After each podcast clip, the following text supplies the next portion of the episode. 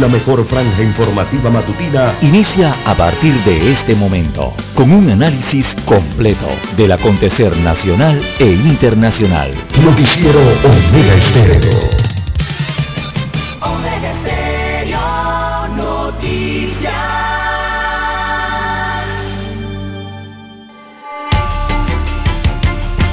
A continuación, los titulares, con los hechos que son noticias hoy.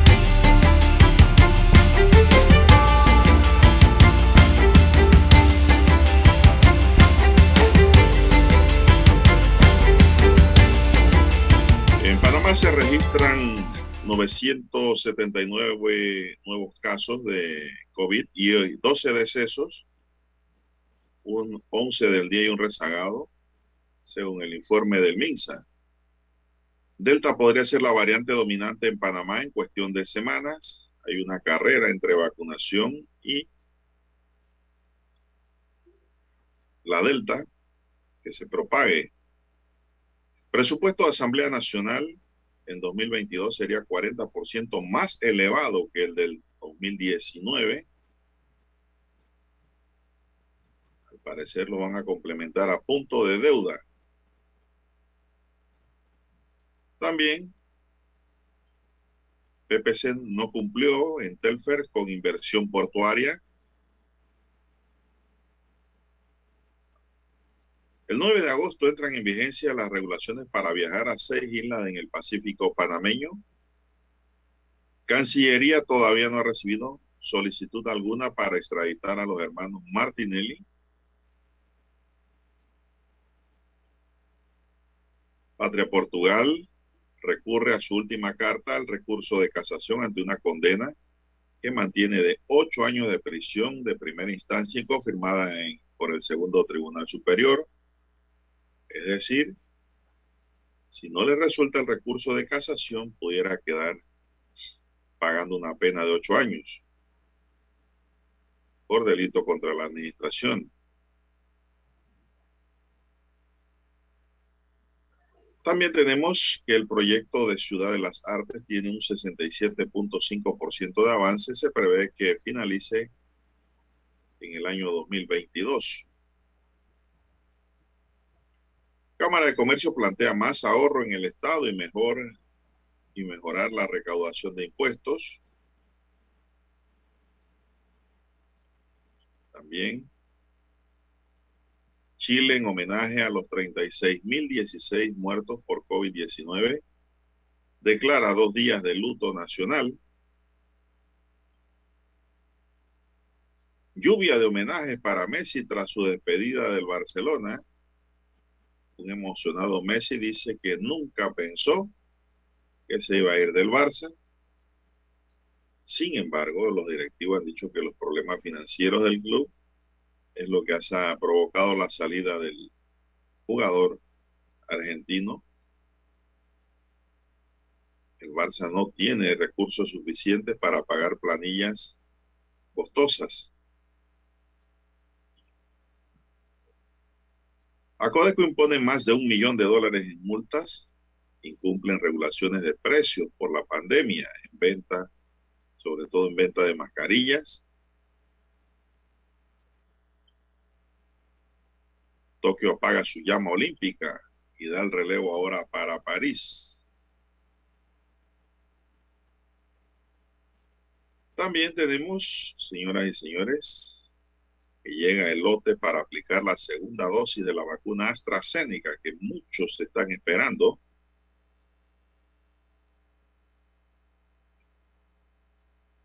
También, en otro titular, tenemos para hoy que Estados Unidos está fallando en el combate a la COVID-19. Esto lo informa un alto funcionario de salud, sobre todo con la variante Delta. Amigos y amigas, estos son solamente titulares. En breve regresaremos con los detalles de estas y otras noticias. Estos fueron nuestros titulares de hoy. En breve regresamos. 7.30 AM. Infoanálisis, con entrevistas y análisis con los personajes que son noticia. La mejor franja informativa matutina está en los 107.3 FM de Omega Estéreo, cadena nacional. Omega Stereo tiene una nueva app. Descárgala en Play Store y App Store totalmente gratis. Escucha Omega Stereo las 24 horas donde estés con nuestra nueva app.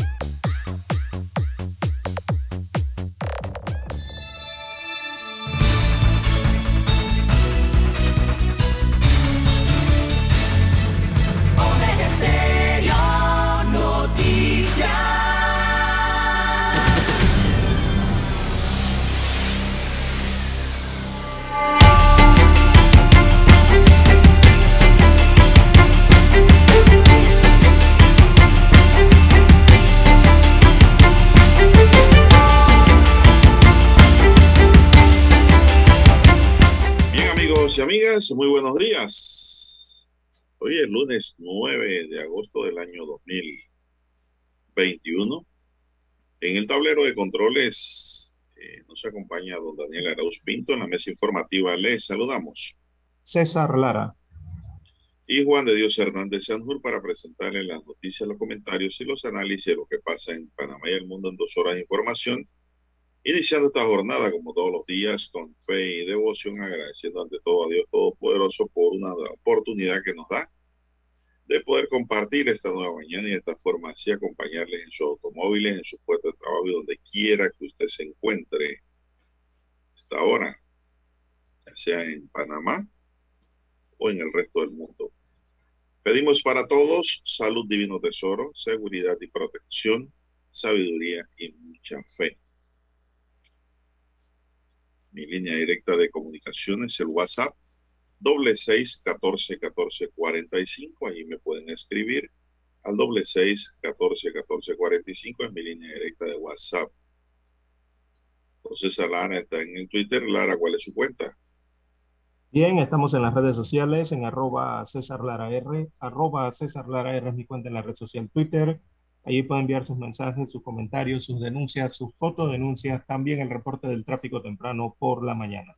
Esas incidencias o ya los accidentes, bueno, usted los puede enviar allí de toda esa información que sirve de guía para el resto de los conductores, sobre todo en esta mañana lluviosa en diversos puntos de la República de Panamá. Buenos días, Daniel, a usted, don Juan de Dios, a todos los amigos oyentes, precisamente a nivel del país, sus provincias, sus comarcas, el área marítima. Bienvenidos sean todos. También los que están fuera de fronteras, conectados a través del internet en omegaestereo.com, los que ya han activado su apps de Omega Stereo, si no la ha descargado, todavía está a tiempo de cualquiera de sus tiendas en Android, Android, perdón, y Apple y también los que nos sintonizan a través del canal 856 de Tigo, televisión pagada a nivel nacional. Buen día, don Juan de Dios, ¿cómo amanece? Con frío. Sí, bastante, bastante. eh, Hace, está, está llovinando en toda la ciudad. Varios puntos de la República hay aguaceros Así es. con es. actividad eléctrica, está tronando por allá, por varios sectores, ¿no?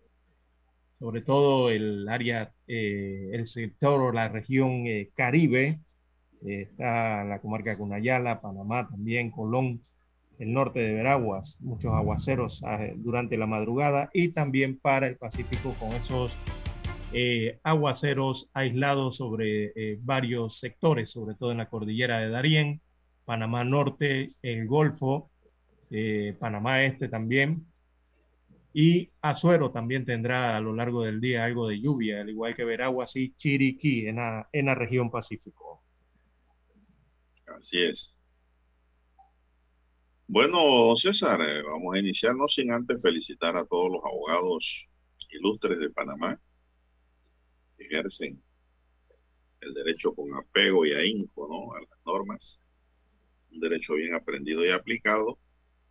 Hoy 9 de agosto en honor al doctor Justo Arosemena Quesada, quien precisamente nació en la ciudad de Panamá el 9 de agosto de 1817, hijo del ilustre don Mariano Arosemena, prócer de la independencia de Panamá, de España, en 1821 y de doña Dolores Quesada, prestigiosa dama de la sociedad. Si es Justo Arosemena es considerado padre de la nacionalidad y como el panameño más ilustre por su dedicación a la defensa de la autonomía nacional. visión de estadista. Fue el primer gobernador del Estado Federal de Panamá en 1855, posición a la que renunció meses después para dar paso a nuevos liderazgos. Arosemena fue filósofo y pensador, produjo un importante volumen de ensayos que enmarcan su obra como jurista y sociólogo. Entre sus obras están el certamen de la legislación penal, principios elementales de legislación, apuntamiento para la introducción a las ciencias morales y políticas, estudios constitucionales, sociología aplicada y el más importante de sus aportes, el Estado Federal de Panamá, en el que se determina la necesidad de independizar el Istmo. Es una lectura obligatoria. Sí, como no. Ahí fue de, la Universidad de Panamá. Así es un tema de, de, eh, de, necesidades insatisfechas para aquellos años, don Juan de Dios, aquella época, que con el Estado Federal de don Justo Rosemena, eh, ese gran estudio eh, que hizo, esa gran argumentación que hizo ante el Congreso granadino de aquellos eh, años, entonces vieron los panameños satisfechos sus em, deseos de territorio y que se diera entonces toda esa organización particular ya para garantizarse el bienestar y el progreso de un nuevo país. Así es, bueno, después de una vida de méritos y grandes triunfos dados a la patria, el doctor Justo Rosemena fallece el 23 de febrero de 1896 a los 78 años en la ciudad de Colón. Sus restos reposan en la actualidad en el cementerio Amador en la ciudad de Panamá. En honor a este insigne ciudadano nacido en el Istmo de Panamá, la Asamblea Nacional y la Biblioteca Parlamentaria de este órgano del Estado llevan honorablemente su nombre.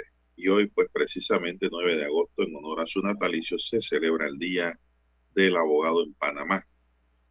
Día de renovación anual. Deben ser todos los días, ¿no? Que, los abogados deben renovar eh, eh, ese compromiso que tienen, ¿no? Pero hoy en especial, por ser el Día del Abogado, ese compromiso, esa responsabilidad, eh, don Juan de Dios que nace primero hacia la Constitución Política de la República de Panamá y va siguiendo con todos esos hilos conductores, ¿no?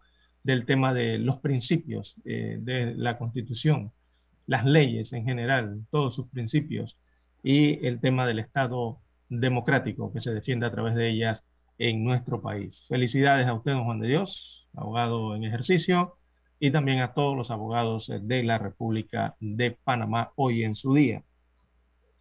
Bueno, vamos a iniciar de inmediato, gracias don César, vamos a iniciar de inmediato con las noticias. A cuatro, eh, dice aquí 442.295 se incrementaron los casos acumulados de la COVID en Panamá, luego de que este domingo 8 de agosto se registraron 979 nuevos contagios. Mientras que en las últimas 24 horas ocurrieron 11 decesos y se actualizó uno de fechas anteriores, es decir, se marcan 12, lo que eleva el total de fallecimientos por esta enfermedad a 6.906, informó el Ministerio de Salud. Mediante el informe epidemiológico, los casos nuevos fueron detectados luego de que se aplicaron 10.963 pruebas las cuales arrojaron una positividad de 8.9%. Según el reporte, la cantidad de pacientes recuperados asciende a 424.161 y los casos activos a 11.228. En aislamiento domiciliario hay 10.691 personas y de estas 10.383 se hallan en sus viviendas y 308 en hoteles hospitales. Los pacientes hospitalizados son 537, de los cuales 436 permanecen recluidos en sala y 101 en la unidad de cuidados intensivos. No baja de 100 ese número. En cuanto a la vacunación, el programa ampliado de inmunización del MINSA informó que desde el mes de enero, cuando comenzó el proceso de vacunación, hasta la fecha se han aplicado 3.142.065 dosis contra la COVID-19 en todo el país. Eh, repítame ese, esa, esa, cantidad, don Juan de Dios. 3 millones ciento, repito, 3 millones 142 mil 65 dosis se han aplicado. Okay. Pues son dosis administradas. Bien, don Juan de Dios. Bueno, de los datos que nos ha entregado, eh, vamos a hacer entonces un análisis posterior a la pausa, don Juan de Dios, para sacar aquí unos porcentajes, precisamente con esa cifra que nos acaba de brindar. Adelante, Daniel, y retornamos. Noticiero Omega Estéreo. La mejor franja informativa matutina está en los 107.3 FM de Omega Estéreo, 530 AM. Noticiero Omega Estéreo presenta los hechos nacionales e internacionales más relevantes del día. 730 AM. Infoanálisis. Con entrevistas y análisis con los personajes que son noticia. De 8 y 30 a 9 y 30 de la mañana, sin rodeos, con Álvaro Alvarado. De lunes a viernes, por Omega Estéreo.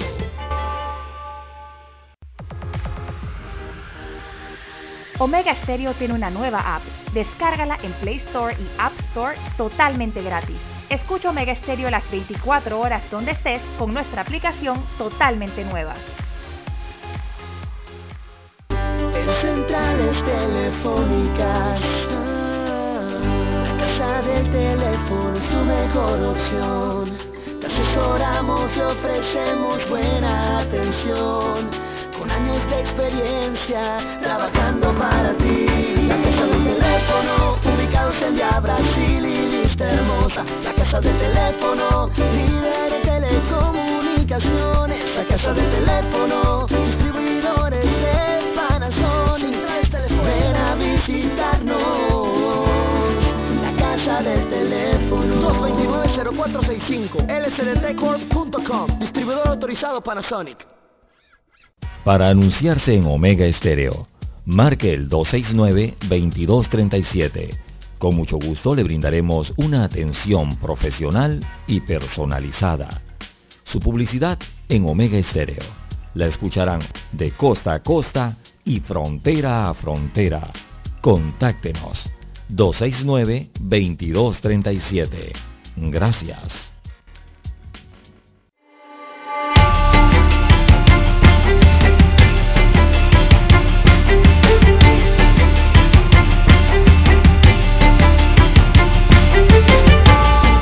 Bien, las eh, 5 o 50 minutos de la mañana en todo el territorio nacional. Bueno, don Juan de Dios, la pandemia sigue su curso en nuestro país eh, con un leve descenso en los casos y hospitalizaciones.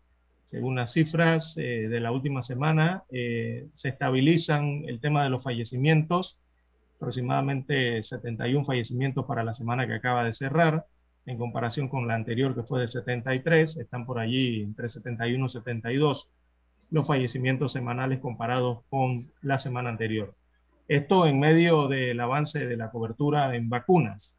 Eh, a destacarse unas cifras que nos da el número de, se, se, observa que el número de casos nuevos eh, en las estadísticas se sigue presentando entre las personas menores de 20 años de edad que aún no están cubiertas por la vacuna. Ahí es donde se están contagiando actualmente los panameños. Los otros que se más se contagian eh, son el grupo eh, de 20 a 30 años de edad, según el último reporte de la semana epidemiológica.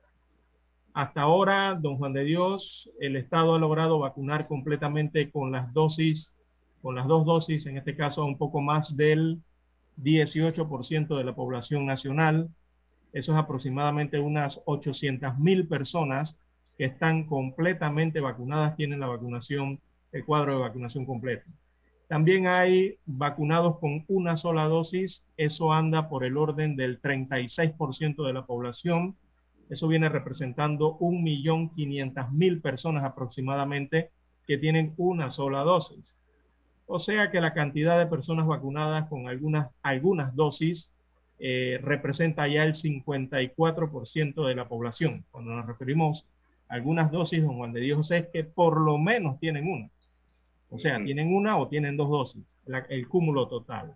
Ahí va por el 54% de la población, eso vienen siendo unos 2.340.000 panameños a los que le han aplicado eh, esas 3.000 perdón, esas 3.142.065 dosis que dijo usted hace un instante en el informe. ¿Se acuerda que le pregunté la cifra? Bueno, así que esa es la cantidad de panameños que, están eh, vacunados, 2.340.000 personas con algún nivel de dosis y eh, 800.000 tienen las dos dosis completas y hay otro millón quinientos mil personas que tienen una sola dosis. La sumatoria entonces da esa cantidad de vacunados. Así anda la pandemia de la COVID-19 en nuestro país, que bueno, eh, ahora se suma la arista mayor, que significa la detención, la detección, perdón, serían de los primeros casos de la variante Delta eh, que ya ha sido descubierta en la provincia de Chiriquí, allá hacia la occidente del país.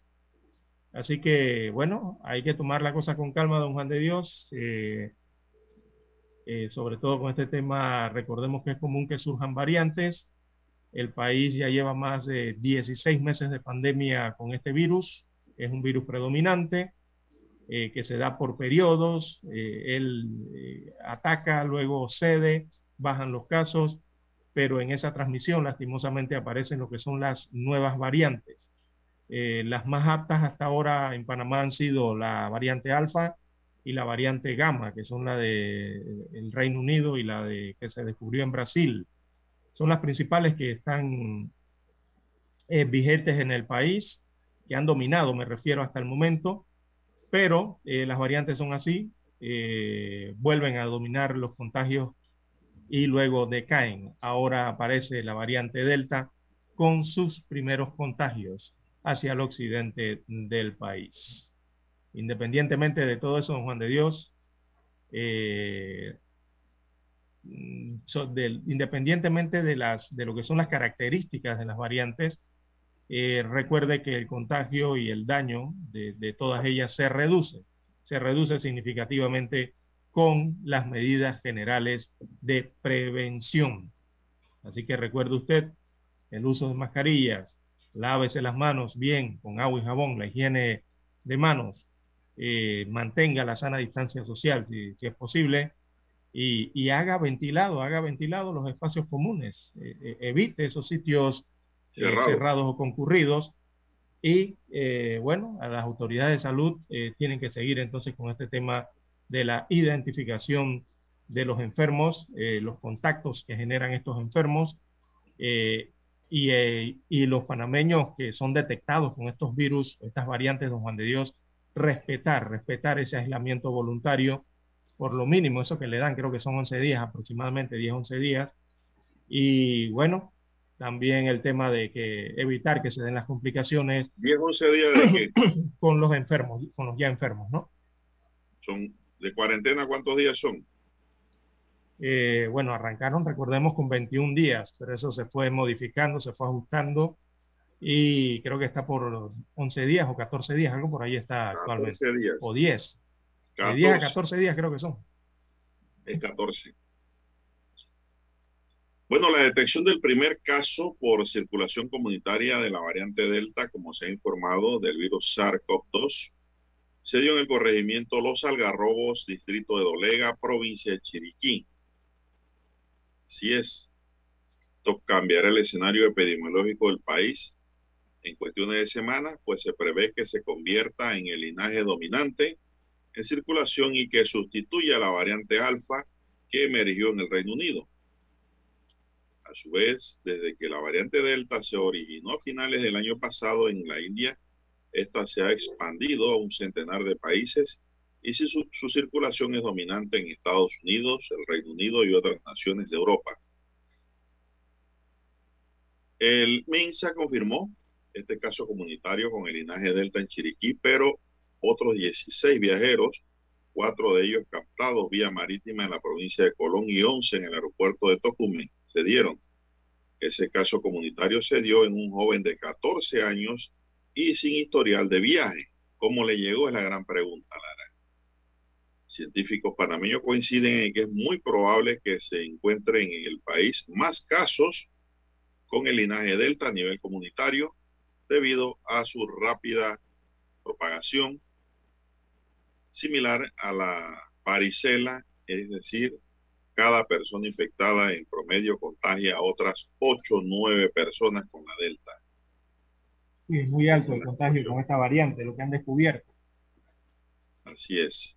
El doctor Eduardo Ortega Barría, secretario nacional de Ciencia y Tecnología, planteó que es posible que la variante haya estado circulando en el país con muy baja transmisión, por lo que pudo escapar a la detección genómica que realiza el Instituto Conmemorativo Gorgas.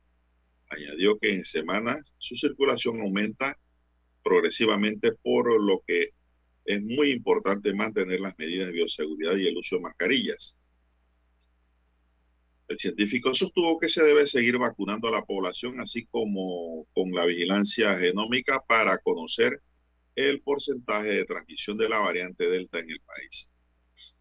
Lara, para mí eso está por allí, como dice el doctor, pero no han sido detectadas hasta ahora.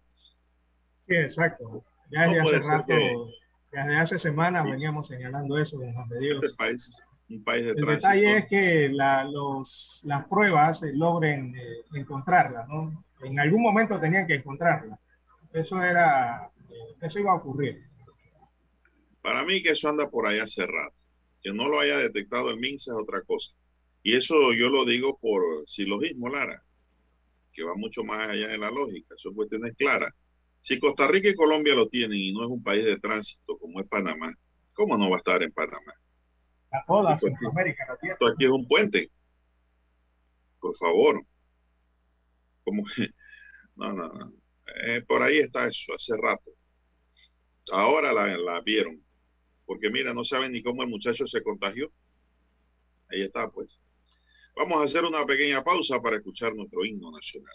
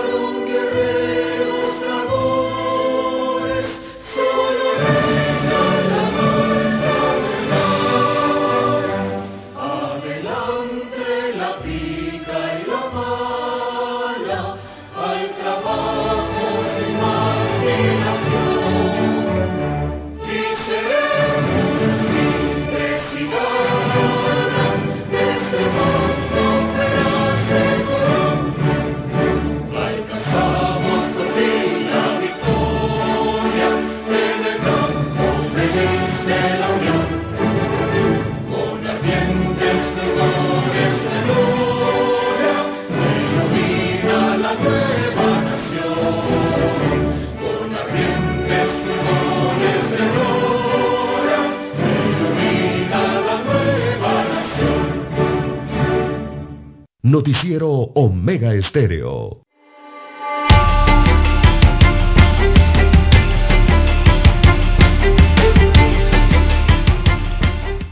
Bien, continuamos, don César. Eh, no sé si entramos a otra materia, tienes algo más que añadir a este tema. Hay que cuidarse de la Delta, que es mucho más contagiosa. La carga viral es más alta y según leo aquí de los científicos, los médicos panameños, eh, que basan sus estudios en informes internacionales, señalan de que la variante Delta golpea más duro a los no vacunados. Eh, sí, así es. La, la, estadística internacional lo ha demostrado así. Así que bueno, no queda de otra, Lara.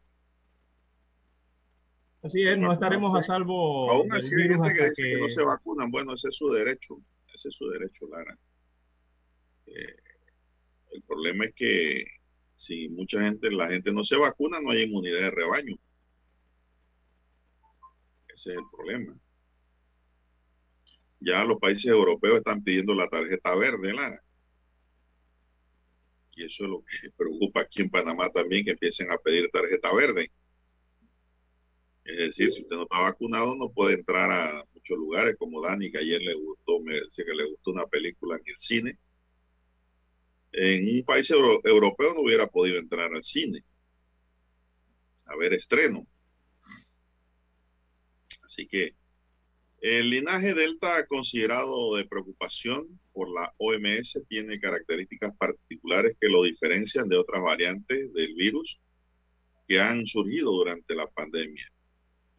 El infectólogo Xavier Sanjones explicó que la carga viral en la vía aérea superior del tracto respiratorio tiende a ser más alta con Delta que con otras variantes. Al menos mil veces, lo que parece traducirse en 50% de mayor transmisibilidad que con la variante alfa y casi 100% que con la cepa original de Wuhan, China. Otra característica es que se ha observado que el, los infectados con Delta pueden ser contagiados uno o dos días antes que con otras variantes, pero también que la eliminación del virus de la nasofaringe ocurre más rápidamente, explicó San Llorens.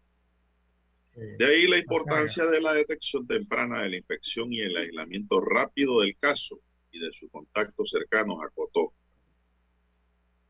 Bueno, Lara, pero aquí viene el problema. Cuando la gente se siente mal. detectarla. No, y cuando la gente se siente mal, coge su metrobús para ir al centro de salud y soparse. Todo lo que va en ese metrobús, lo más probable es que se contagien. Sí, claro, Hay que mantener las medidas no. de bioseguridad, todas. Ese es el problema que hay allí. No, no, no hay una atención de hisopado inmediato en el área donde está la persona, sino que la persona tiene que ir al lugar si se siente mal. Y es lo que debe hacer. No se quede en casa tampoco si se siente mal, una gripe rara. Ay, que empiezan aquí, síntomas. Sí, exacto. Pero aquí lo importante, lo importante me parece, don Juan de Dios, es eh, eh, observando lo que ya hemos visto en las semanas anteriores de la conducta de las personas una vez se han vacunado. Es que se confían, don Juan de Dios, creen que con la vacuna ya todo está resuelto. Ya se acabó todo. Recuerde sí, que la vacuna no cura, no es la cura del coronavirus, del, del, del COVID-19. No, no tiene cura hasta el momento. Eh, por, un, por un fármaco o un medicamento.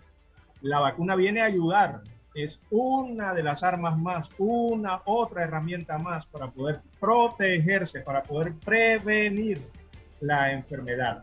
La vacuna usted la tiene que sumar a otras, herramientas.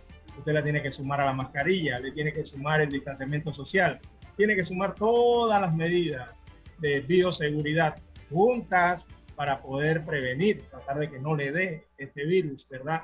Y si es que le da, también que le dé un poco más eh, suave eh, el virus. Entonces, a ese es el llamado que hay que hacerle ahora a los vacunados, porque viendo las cifras de, de, dosis que se han administrado en el país, no es que ahora los que se han vacunado crean que eh, ya solucionaron el problema. No, no, no, no, no, todavía no. Eh, para alcanzar ese nivel de inmunidad que usted está señalando, don Juan de Dios, eh, ese alto nivel de inmunidad, incluso eh, eh, la inmunidad de rebaño, eso no significa que estamos completamente seguros, así que no se confíe de eso. Significa sí que estamos más seguros que antes. Eso sí significaría, pero no que estamos 100% ni completamente seguros. Así que eh, el llamado es a la conciencia de las personas, los que no se han vacunado, mantener las medidas de bioseguridad para prevenir el contagio y los que ya se han vacunado, también mantener las medidas de bioseguridad, seguir usando las mascarillas, porque la vacuna te protege de cierta forma, pero no al 100%, o sea, no te da el COVID eh, grave, eh, también la vacuna te ayuda en cierto grado, han calculado en un 50% aproximadamente, que previene que tú no contagies a otra persona en un porcentaje del 50% menos. Hay menos posibilidades que tú contagies, aunque sí puedes contagiar, pero con menos, menos porcentaje, menos probabilidades de que la otra persona vaya a adquirir la enfermedad. Así que el llamado es ese, el tema de la conducta de las personas, don Juan de Dios. No creerse que ya, está, ya son superhéroes porque, bueno, ya tienen la vacuna, eh, ya están inoculados, sino que hay que seguir cuidándose personalmente y seguir cuidando a los que no se han vacunado todavía, porque la vacunación no ha alcanzado a toda la población, a los que desean vacunarse y tampoco ha alcanzado a los que no desean vacunarse. Entonces, eh, hay que estar pendiente con esa temática, crear conciencia en esa temática. Bien, seguimos hasta el pasado viernes 6 de agosto. La Cancillería no había recibido la solicitud de la jueza Valoisa Martínez para gestionar ante Guatemala la extradición de los hermanos Ricardo Alberto y Luis Enrique Martinelli procesados por el presunto pago de sobornos por parte de contratistas del Estado a funcionarios durante el gobierno de su papá, Ricardo Martinelli Berrocal. Martínez, que está a cargo del juzgado tercero liquidador de causas penales, informó sobre el pedido de extradición a Guatemala el pasado jueves 5 de agosto durante el primer día de la audiencia preliminar del denominado caso Blue Apples. El Ministerio Público inició la investigación del caso el 11 de septiembre de 2017 y un año más tarde, el 19 de septiembre del 2018 ordenó indagar a los hermanos Martinelli. Luego, el 11 de enero de 2019 hizo lo propio con Ricardo Alberto Martinelli. Ninguno de los hermanos ha comparecido al proceso. El pasado 26 de abril, el segundo Tribunal Superior ordenó cancelar una fianza de cancelación de 5 millones de dólares concedida a Luis Enrique Martinelli como parte del caso Asimismo, dispuso la devolución del dinero consignado a la aseguradora Ancon S.A. El tribunal también mantuvo la orden de detención de Luis Enrique Martinelli expedida el 24 de diciembre de 2018, por lo que hoy, por la que hoy desaparecida Fiscalía Secta Anticorrupción. El Ministerio Público sostiene que en este caso hay elementos para llevar a juicio a los 51 imputados por la presunta comisión de los delitos de blanqueo de capitales, corrupción, falsedad y asociación ilícita. Así es, el fiscal Adesio Mojica dijo esto se ha quedado en evidencia luego de que algunos imputados pidieron juicio abreviado. Cuando se invoca esta figura, dijo el fiscal, el imputado acepta los cargos y lo que busca es una reducción de la pena al aceptar su responsabilidad. Vuelvo, yo insisto en lo mismo, eso no es cierto. Clara, volvemos a lo mismo. El proceso abreviado lo que busca es sacar a la persona imputada de ese problema lo antes posible. No necesariamente es así. Y el proceso abreviado lo que permite, Lara, es pasar de una fase a la otra. Es decir, la calificación del sumario se da con un llamamiento a juicio, ¿no? Y eso se da cuando las partes consideran que el expediente está completo, pero el defensor a veces ve que el expediente no está completo, pero le conviene a su cliente pide entonces el proceso abreviado, porque tiene que defender a su cliente, Clara, a capa y espada. Entonces eso no significa lo que está diciendo ahí el fiscal Mojica. En algunas ocasiones. Sea tan cierto, sí, en algunas ocasiones eso tiene sus excepciones. Todo depende. Lamentablemente, pues ya ese sistema no opera en Panamá, ya esto lo que queda ahí es un residuo. Pero era un sistema muy interesante, muy interesante el sistema penal panameño. Bueno, ¿Qué más tenemos, Lara, para esta mañana? Recordemos que también Estados Unidos está pidiendo la extradición de los Martinelli hacia Estados Unidos y lo pidió ya un año antes. Bueno, por ahí citaron el caso de Manuel Antonio Noriega, cuando Panamá lo pedía y lo pedía a Francia. Lo enviaron a Francia simple y sencillamente porque Panamá, dentro de su constitución, dice que no extraditará sus nacionales, Lara. Entonces eso indica de que si los envían para acá, acá los procesan por los delitos pendientes, pero ya no hay más extradición, se quedan aquí. Y eso fue lo que operó en el caso Noriega. Por eso mandaron a Noriega para Francia y no para Panamá. Eso lo han citado eh, connotados abogados que han observado la panorámica jurídica desde lo que es la extradición y el derecho internacional público. Vamos a una pausa, pues Dani, volvemos. Somos Omega Estéreo. 40 años siendo la cadena nacional en FM Estéreo, pionera en Panamá. Desde los estudios de Omega Estéreo, establecemos contacto vía satélite con la voz de América. Desde Washington, presentamos el reportaje internacional.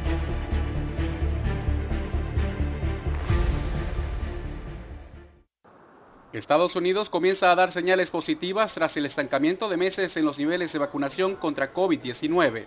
De acuerdo con datos de la Casa Blanca, esta semana aumentó en un 11% el número de vacunados con respecto a la anterior y en 44% con relación a la cifra de hace dos semanas.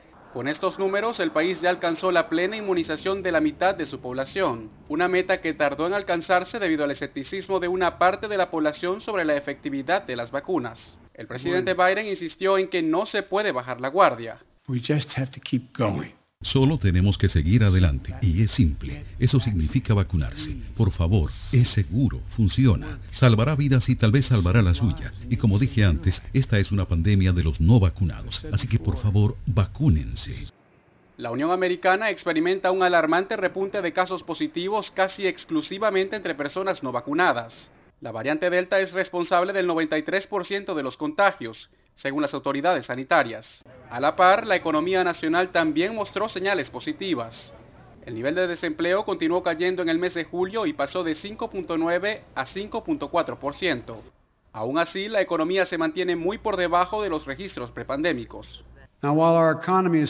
Mientras nuestra economía está lejos de estar completa y aunque sin duda tendremos altibajos en el camino a medida que continuamos luchando contra la variante Delta, lo que es indiscutible ahora es esto, el plan Biden está funcionando. La oposición del mandatario reclama que los índices de inflación son altos, actualmente fijados en 5.4%, el mayor incremento anual desde agosto de 2008, que según la Casa Blanca es temporal. Jorge Agobián, Voz de América, Washington.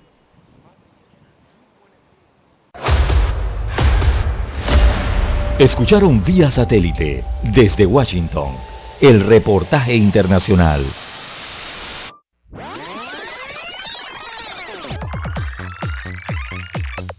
Omega Stereo tiene una nueva app. Descárgala en Play Store y App Store totalmente gratis. Escucha Omega Stereo las 24 horas donde estés con nuestra aplicación 100% renovada.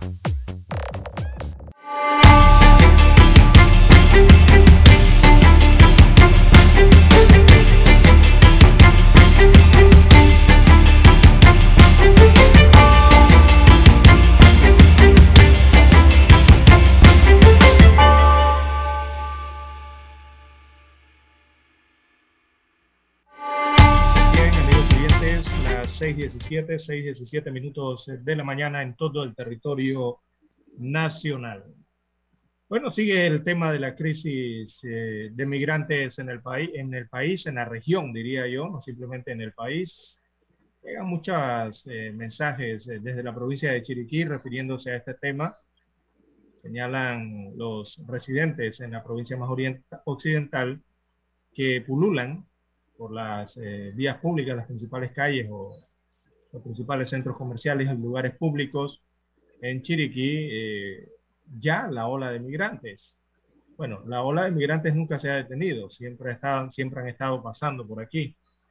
El detalle está en que los migrantes, eh, muchos de nacionalidad eh, haitianos, eh, muchos cubanos, muchos africanos, que han llegado a la región de Capurganá y a Candí, allá en la República de Colombia, este es el área, áreas limítrofes a la República de Panamá, ellos ya se han lanzado, ellos ya se han lanzado a la selva de Darién, a esta ruta del tapón de Darién tan peligroso. Imagínese usted ahora con eh, esta temporada lluviosa eh, en, la parte más importante de la temporada lluviosa en el país.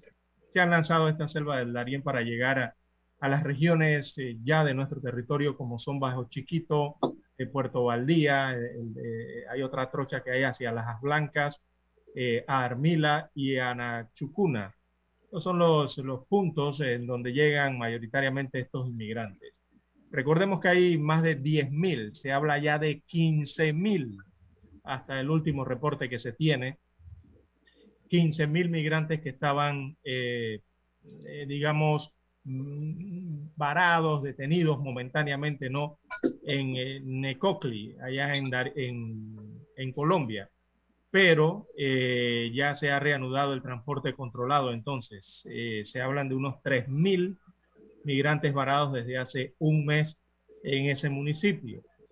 Por ejemplo, acá en Acandí, los migrantes eh, se internan entonces en el tapón del Darién y son al menos ese tramo, ese trayecto le toma entre cuatro a cinco días a través de esa caminata peligrosa eh, extensa que tienen que hacer a través de la selva que une entonces a Panamá y Colombia, una selva muy peligrosa.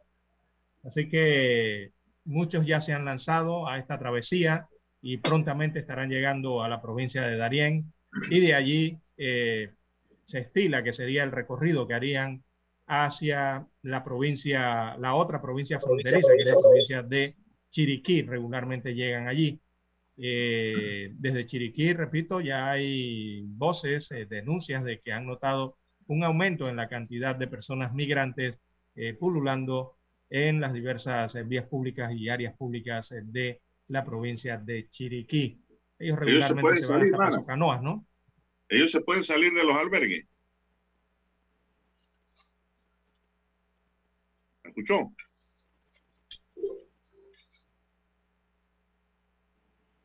Si ellos se pueden salir de los albergues. Eh, no, ellos tienen vigilancia en Darien, en los albergues, y también en la provincia de Chiriquí. Eh, pero, pero, no, no creo que sea una vigilancia de estas de que no te dejen salir. Cuando sigues tu ruta hacia la frontera con Costa Rica, ¿no? El problema es que si se salen y se pierden, no regresan. También podría ser otra situación.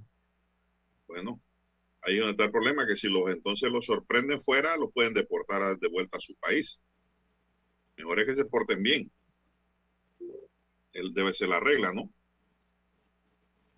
Así es. Así que estas semanas estaremos viendo un aumento de esto, don Juan de Dios. Lo más probable. En, en, el área de la provincia de Darién, quizás hacia la, al sector este de la provincia de Panamá, e incluso hasta dentro de la propia ciudad. Y de allí ya quizás más hacia la provincia de Chiriquí, que se vea eh, a migrantes eh, en, las áreas públicas, ¿no?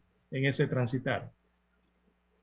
Bueno, en otra materia, la exdefensora del pueblo Patria Portugal, ¿se acuerda Lara de esa exdefensora? Sí, sí, claro. Que nombró Ricardo Martinelli fue en la defensoría bueno, la nombró la asamblea de ese periodo. Fue la asamblea de ese periodo, porque ellos lo nombran la asamblea, pero fue en el periodo de ese gobierno. Ella presentó un recurso de casación ante la sala penal de la Corte Suprema de Justicia, con el que se pretende le sea revocada la sentencia a ocho años de prisión por peculado, que le impuso el 25 de mayo de 2020 el entonces juzgado octavo penal y que el segundo tribunal superior confirmó el 12 de marzo pasado. Así consta en edicto publicado el 4 de este mes por la Sala Penal de la Corte, en el que se precisa además que la magistrada Maribel Cornejo fue designada como sustanciadora del recurso de, de casación. La investigación de este caso, efectuada por la Fiscalía Anticorrupción, de descarga guarda relación con dos contratos que Portugal suscribió como defensora del pueblo.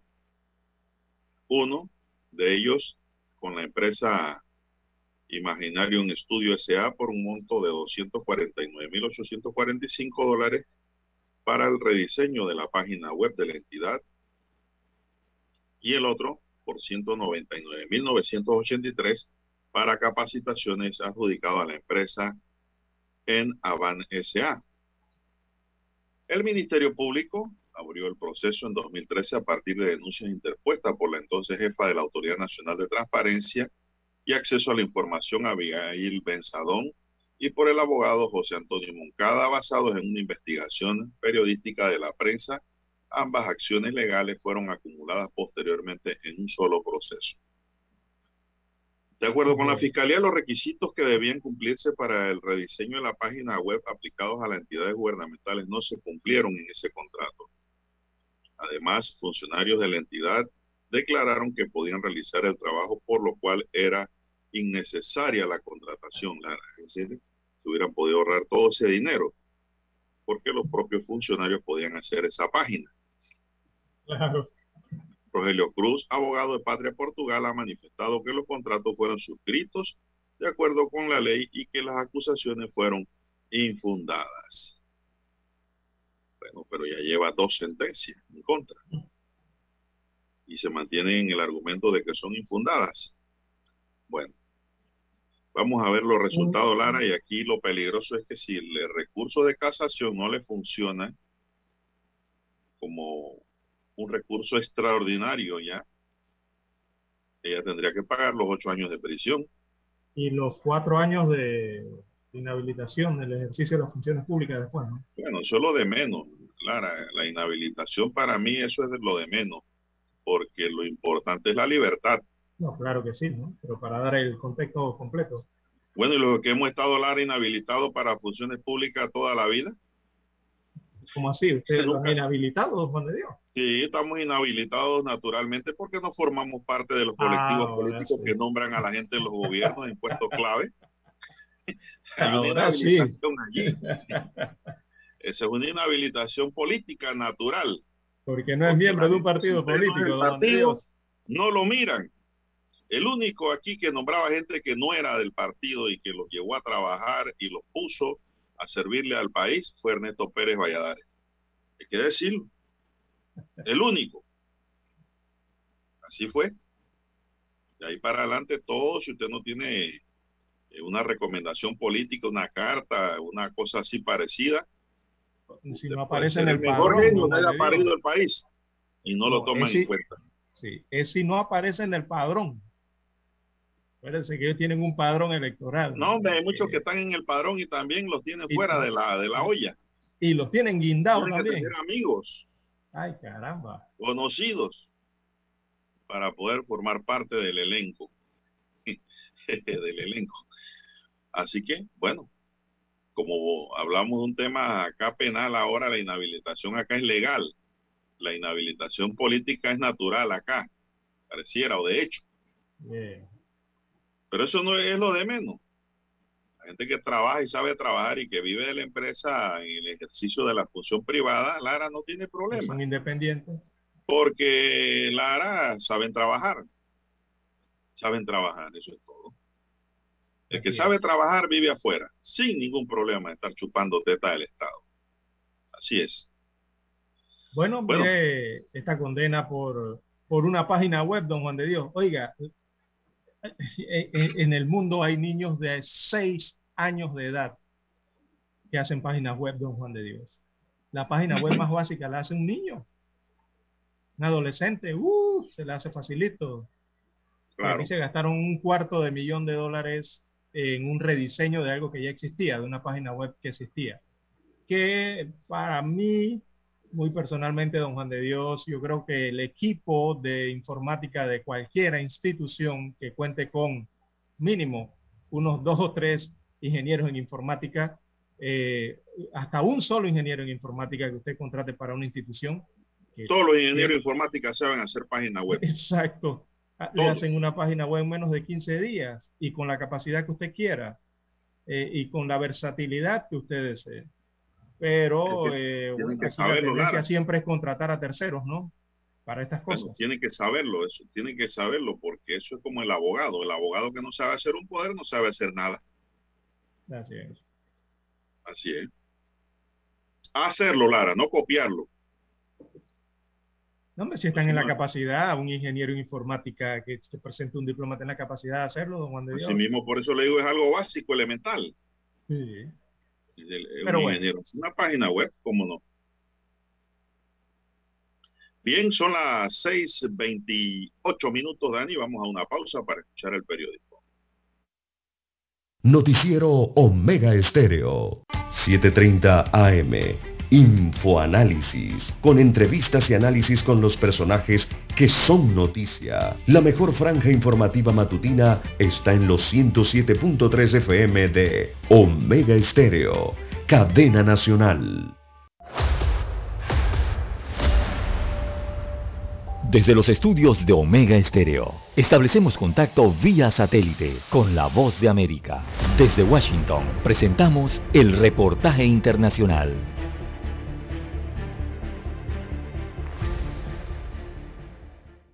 Familiares de las víctimas de los ataques del 11 de septiembre de 2001 se oponen a la participación del presidente Joe Biden en eventos conmemorativos a menos que el mandatario desclasifique los documentos del gobierno que, según los familiares, muestran que los líderes saudíes apoyaron los ataques.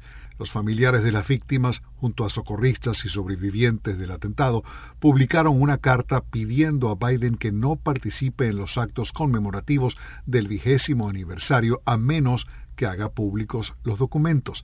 La carta, firmada por unas 1.700 personas directamente afectadas por los ataques del 11 de septiembre, dice que, citamos 20 años después, no hay razón de seguridad nacional o de otro tipo para mantener esa información en secreto.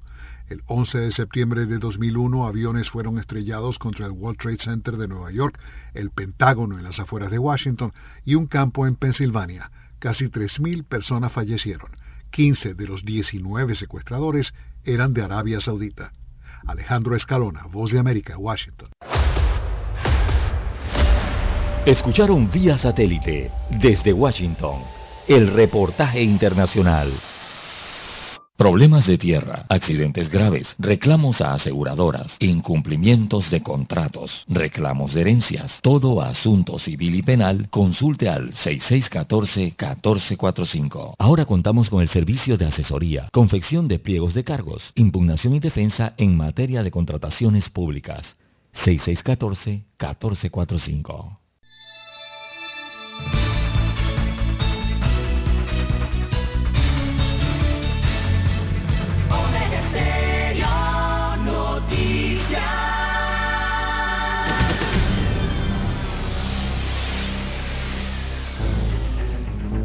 Las noticias impresas en tinta sobre papel. Con ustedes. Escuchando el periódico. Los titulares de las primeras planas de los diarios estándares de circulación en Panamá.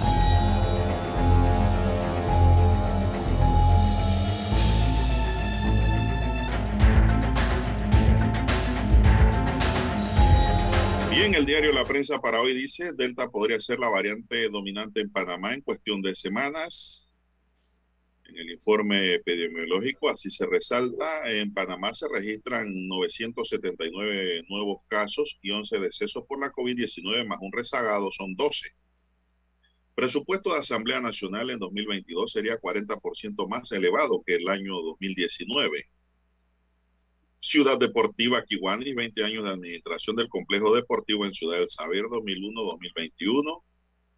Contenido pues importante para los panameños. PPC no cumplió en Telfer con inversión portuaria, dice otro titular. Telfer se incluyó en el contrato de Panama por Company como parte de la concesión en Cristóbal Colón, en Cristóbal, provincia de Colón, pero para una futura expansión del puerto coinciden que PPC no cumplió. De Hiwi dice, en una semana se aplicarán más de 60 mil dosis de la AstraZeneca que acaba de llegar. Cancillería no ha recibido solicitud para extraditar a los hermanos Martinelli. El 9 de agosto entran en vigencia, o sea, hoy las relaciones para las regulaciones, perdón, para viajar a seis islas en el Pacífico panameño en salud pública. Patria Portugal recurre a su última carta a un recurso de casación dentro de su proceso penal que se le sigue por delito contra la administración pública. También eh, tenemos que Chile homenajea a los 36.016 muertos por COVID-19 y declara dos días de luto nacional. Raúl Quevedo y su equipo de trabajo lideran un banco enfocado en la reactivación económica del país. Más titulares, lluvia de homenajes a Messi tras su despedida del Barcelona. El proyecto de Ciudad de las Artes tiene 67.5% de avance. Se prevé que finalice en 2022. Así es. Escuadrón Suicida 2 encabeza la taquilla norteamericana con magros ingresos en lo que es el cine. Ya Dani la vio, dice. Banco Mundial elige a Panamá para sede regional en visita oficial Copa apunta al 70% de su capacidad para septiembre en lo que es la aviación. Acodeco impone más de un millón de dólares en multas e incumple en regulaciones de precios por la pandemia. Estados Unidos retiene el dominio del medallero olímpico ante China. Incendio de California es el segundo peor de la historia en el estado. Tokio apaga su llama olímpica y da un relevo a París, Francia plan de infraestructuras de Biden avanza en el Senado de Estados Unidos. Así es, llega el lote para aplicar la segunda dosis de la vacuna AstraZeneca en inmunizaciones en nuestro país. Amigos y amigas, estos son los titulares del diario La Prensa para hoy y de inmediato pasamos a conocer los titulares que nos brinda el diario La Estrella de Panamá. Así es, don Juan de Dios, amigos oyentes, el diario La Estrella de Panamá titula para este lunes 9 de agosto del año 2021. Albergues, testimonios de crueldad y abusos a la sombra del Estado. Destaca el reporte principal de la decana de la prensa nacional, eh, en donde presenta la serie Albergues, la crisis por dentro. Es la primera entrega de una investigación periodística sobre niños y adolescentes institucionalizados en centros de acogida en el país historias de menores que quedaron atrapados entre los ultrajes de sus abusadores y un esquema burocrático que fracasó en protegerlos. Eh, una importante investigación que realiza la Estrella de Panamá hoy presenta dos caras, eh, una página completa, la página 4 y la página 5A, con este reportaje interesante. También destaca la Estrella de Panamá para hoy, Flamenco Infinito, un Tabao eh, con toques latinoamericanos en la página 2B. También los Juegos Paraolímpicos, el nuevo desafío para el deporte panameño, está en la página 7B. En más eh, temas eh, locales de la estrella de Panamá, empresarios piden al gobierno revisar gasto público. Es un tema económico, un tema de finanzas.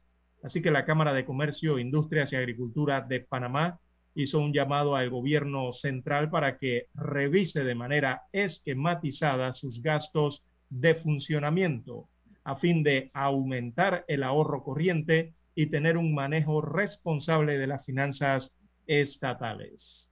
También eh, la estrella de Panamá titula para hoy en las internacionales, Estados Unidos de América denuncia las maniobras autoritarias de Daniel Ortega en Nicaragua. En la sección de familia, el estigma sobre la salud mental masculina, un tabú que debe superarse. También tenemos en Café La Estrella un viaje a la historia y el arte de Grecia clásica.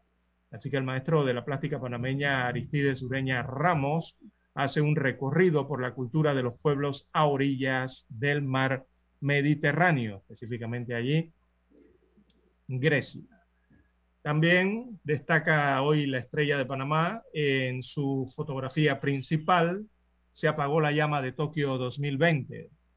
Así que la cita olímpica cerró este domingo con un mensaje de esperanza tras unos Juegos que se realizaron bajo las condiciones atípicas por la COVID-19.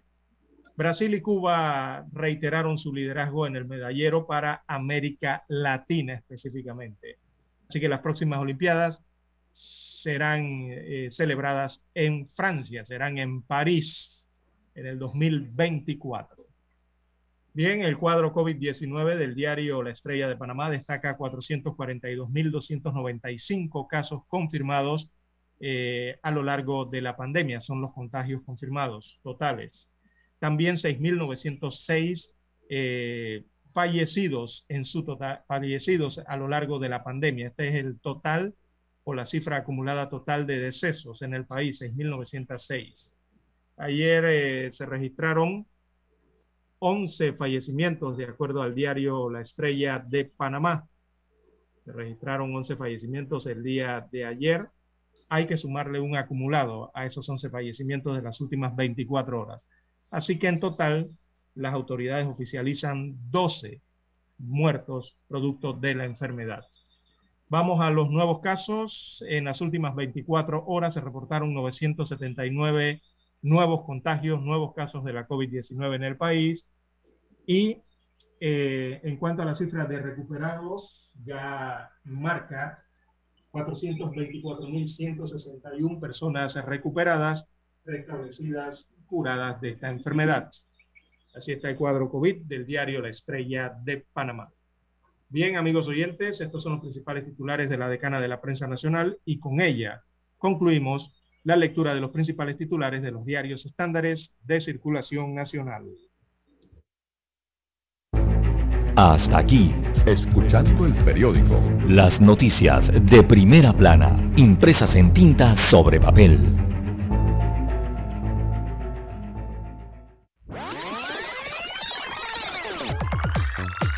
Omega Stereo tiene una nueva app. Descárgala en Play Store y App Store totalmente gratis. Escucha Omega Stereo las 24 horas donde estés con nuestra nueva app.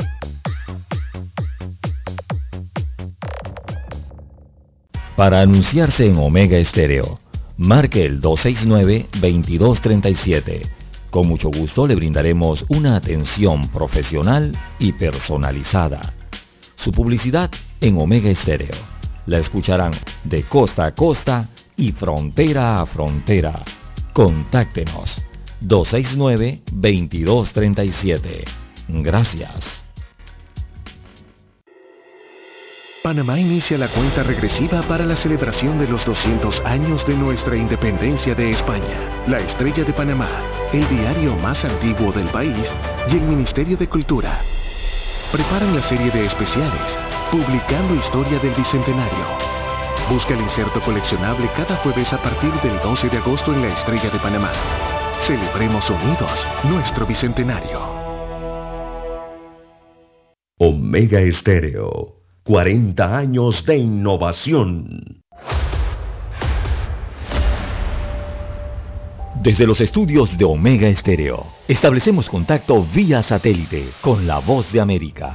Desde Washington, presentamos el reportaje internacional.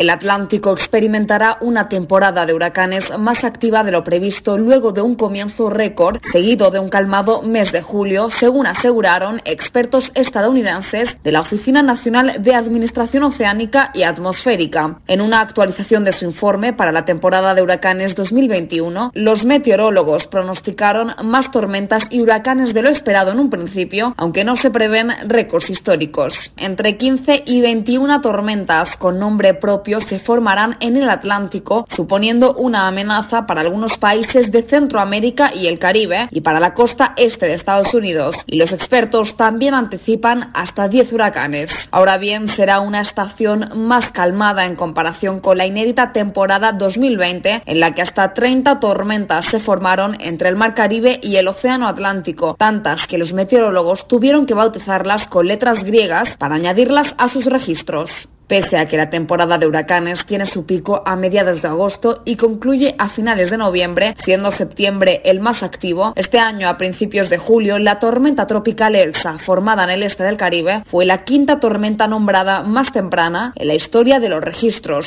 Factores como la disminución de los vientos altos cruzados, el aumento de las temperaturas marinas, el incremento de las lluvias en África, el enfriamiento de las aguas en el Pacífico y en general una mayor tendencia de las tormentas en los últimos 25 años explican que haya una temporada más agitada, según precisó el meteorólogo Matthew Rosenkrantz. Judith Martín Rodríguez, Voz de América.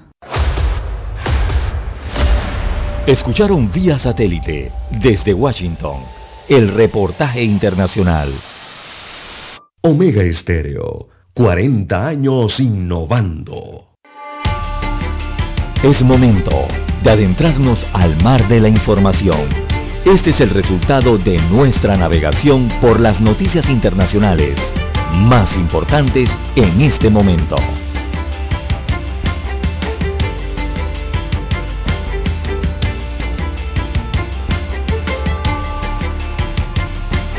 Bien, las 6.43, 6.43 minutos de la mañana en todo el territorio nacional.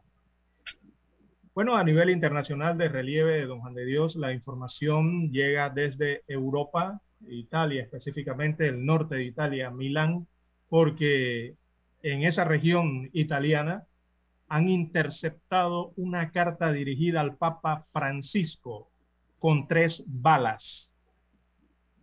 Así que la carta fue interceptada en el centro de clasificación postal de Pesqueira, eh, Borromeo, esto en la provincia de Milán, e inmediatamente intervinieron los carabineros del departamento de San Donato Milanese, que abrieron una investigación bajo la autorización del fiscal adjunto de Milán. El diario Corriere della Sera, uno de los más importantes eh, de Italia, eh, destaca que la carta contiene tres balas de calibre 9 milímetros y un mensaje relativo al último caso de las operaciones financieras en el Vaticano, sobre el que hace algunos días se abrió un juicio contra varias personas y el cardenal defenestrado por Francisco Angelo Besiucci. Así que se ha informado que la carta fue enviada desde Francia y el destinatario estaba escrito con bolígrafo, pero apenas legible, aunque se podía identificar Papa, Ciudad del Vaticano, Piazza San Pietro en Roma. Así que esto ha llamado la atención en Europa, en Francia, esta misiva que contiene este, este mensaje relativo al último caso de operaciones financieras en el Vaticano, sobre el que hace algunos días se abrió un juicio contra varias personas y un cardenal en Italia. Y ahora interceptan esta carta que contenía tres balas 9 milímetros y la carta estaba dirigida al Papa Francisco. Bien, las 6.45, 6.45 minutos de la mañana en todo el territorio nacional. Bueno, también, eh, también Lara, no sé, eh, Lara, que nos, que nos diría Dani sobre el cine? El Escuadrón Suicida dice que encabeza la taquilla norteamericana con magros ingresos. La nueva película de superhéroes de Warner Bros. y DC, Escuadrón Suicida 2, encabezó la taquilla norteamericana este fin de semana, pero con una recaudación de apenas 26.6 millones de dólares en medio de renovados temores por la pandemia, informó la empresa.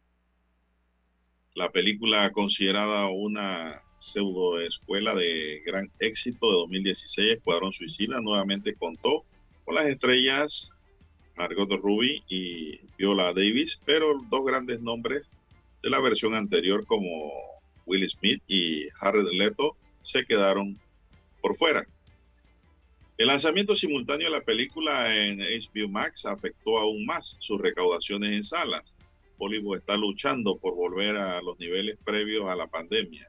Este es un mercado implacable, dijo la revista Variety Davis Gross, director de la consultora uh, Franchi Entertainment Research.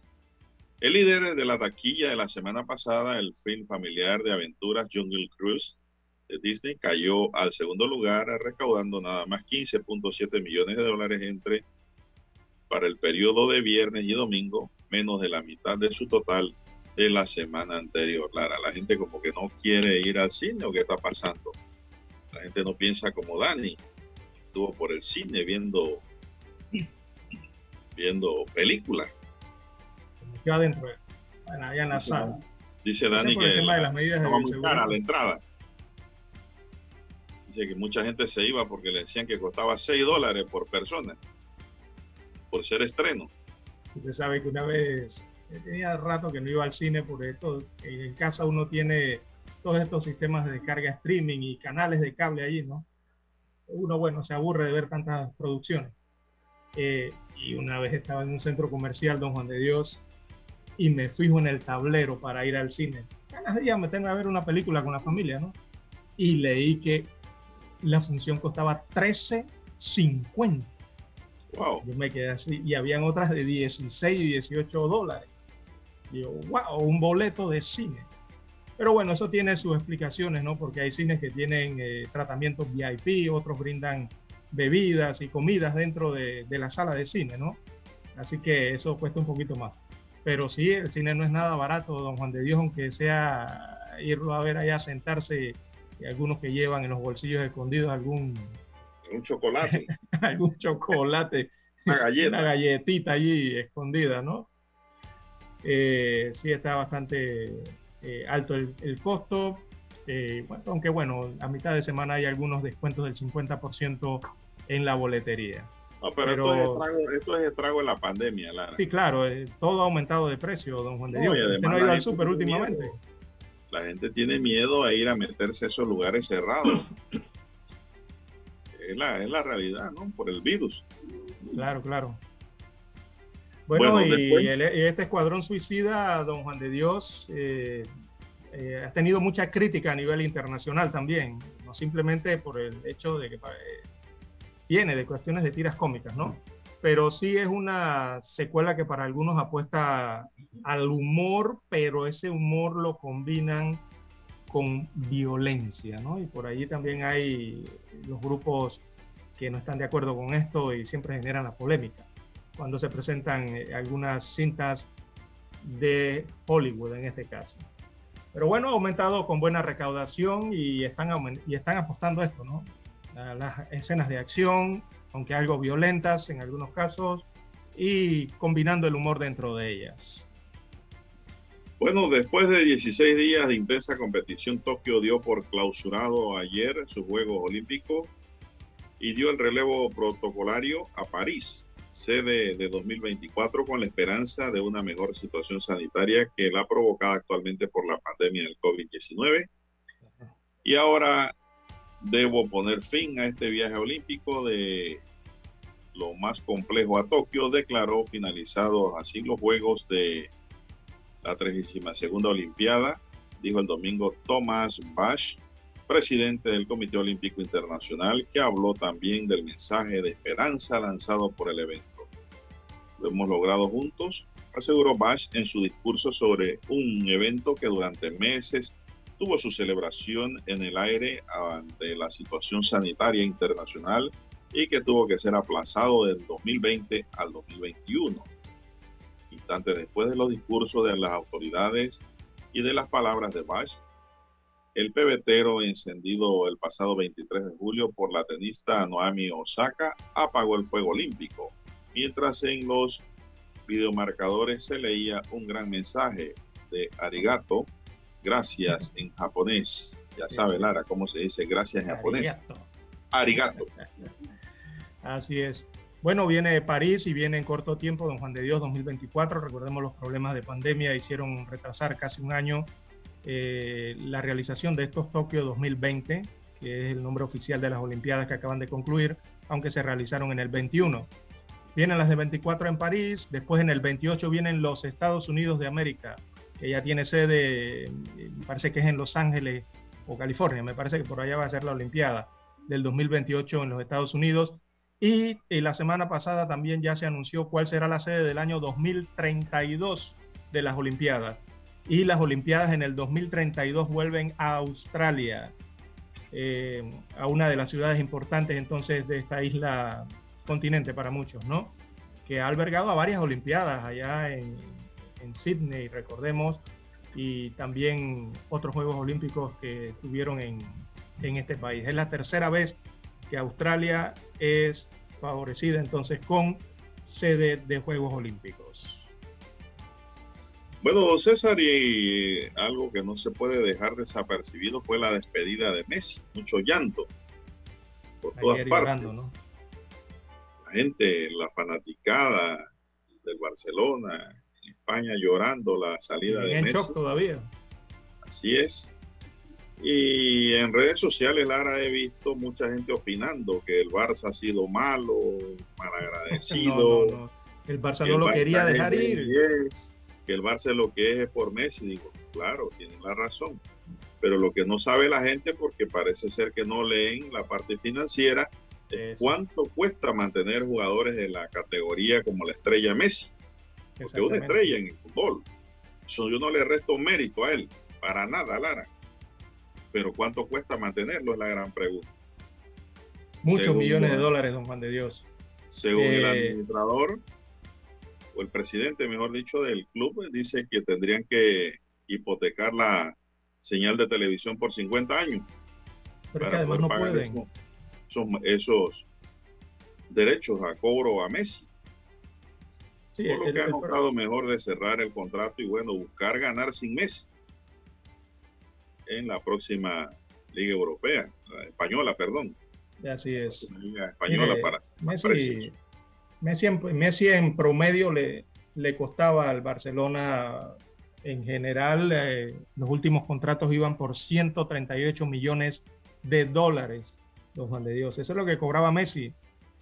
Y aunque él hizo un significativo gesto, no sirvió para poder quedarse en el Barcelona. Hay que decir que el Barcelona no se quería deshacer de Messi, ellos querían que siguiera jugando. Toda Claro. la ciudad y la fanaticada querían que Messi se quedara en este equipo jugando. Pero eso es lo que quieren ellos. El problema es que hay reglas que cumplir dentro de la liga, eh, en normativas muy específicas, y, y mantenerlo significaba incumplir esas normativas, don Juan de Dios. Imagínense que Messi de los 138 millones de dólares, él voluntariamente, con el deseo de quedarse jugando en el Barcelona, él hizo un gesto y su gesto fue que él se iba a reducir hasta el 70% de su salario, don Juan de Dios. O sea, que él iba a aceptar 42 millones de dólares en vez de los 138 para, Ujú. para acercarse al monto que en el conjunto de su salario con el resto de sus compañeros eh, llegara entonces a ese tope salarial del, que, que acepta la liga para el equipo del Barcelona. Y ni aún así, ni aún rebajándose 96 millones de dólares del salario, eh, daba para, para cumplir con ese tope. Entonces no le quedó más remedio al Barça. Es un problema administrativo que, que- realmente eh, yo creo que hasta escapaba de las manos del nuevo administrador del Barça y tenían que cumplir con la reglamentación de la liga. Así que no les quedó más decirle que no podía continuar, no podían registrar su contrato porque se pasaba en millones de dólares el límite que estaba establecido para el equipo. Por eso el Barça tuvo que renunciar a este argentino, porque Sí. no querían que se fuera, Claro querían que no. siguiera jugando. Eh, y, y el jugador quería quedarse jugando en su, en su equipo de Usted sabe, 20 años, ¿no? usted sabe que el Barça va rumbo a la quiebra. Sí, está en serio problema económico actualmente. Y si siguen van para allá. Tiene deudas por encima de los mil millones de euros. Exactamente. Y eso se va a complicar mucho más, don Juan de Dios. Porque recuerde que Lionel Messi, cuando usted habla de Messi, detrás de Sí. Messi eh, viene un chorreteado de cosas, como decimos en buen Claro. panameño. Y una de ellas es la publicidad para el equipo que lo tiene, la promoción que, que significa Messi. Entonces, recuerde que hay que mantener estadios, toda esa pu- promoción, publicidad que usted ve en los paneles laterales a la cancha, que se están promocionando empresas, eso cuesta millones de dólares, millones de dólares. Y Messi arrastra eso. Donde está Messi, donde están estos grandes jugadores, arrastran, llevan a, anunciantes millonarios al equipo y todo eso significa ingresos para el equipo. Y ahora que se fue, eh, yo creo que la van a tener más complicada a futuro, ¿no? Claro. Bueno, el presidente del Barcelona, Joan Laporta, Joan Laporta también le tributó unas palabras de Twitter a Messi. Dice, deseo lo mejor para ti, Messi, para tu familia. Siempre tendrás las puertas del Barça abiertas. Gracias por todo. Escribió. Dice, gracias, Leo. Así que bueno. Así es. Bueno, la puerta la tiene abierta, don Juan de Dios. El problema también que radicó allí es que en el Barcelona hay una gran cantidad de estrellas que también cobran sus buenos millones de dólares. 10, 15, 20 millones de dólares menos que Messi, pero cobran cantidades eh, altas de millones, don Juan de Dios. Cuando usted suma todo eso, llega al tope salarial.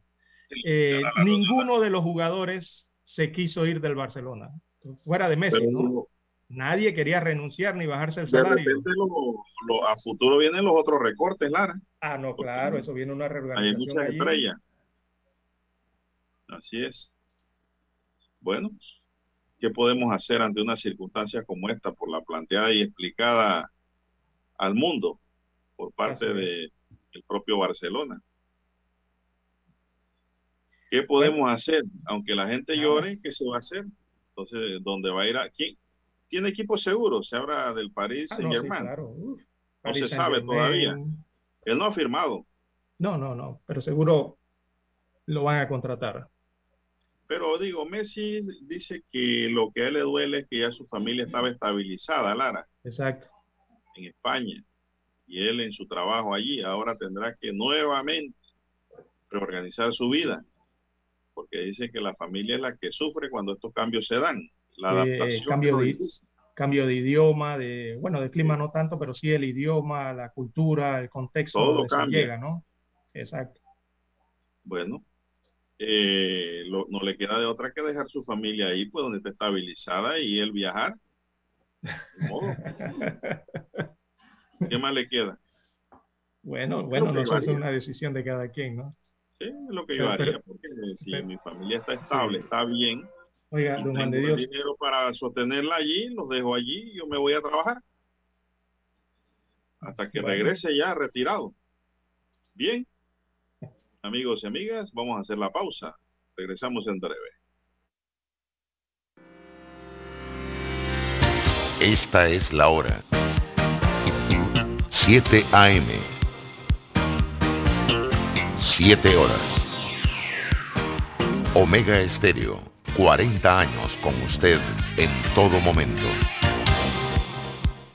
El satélite indica que es momento de nuestra conexión. Desde Washington vía satélite y para Omega Estéreo de Panamá, buenos días América. Buenos días América, vía satélite desde Washington.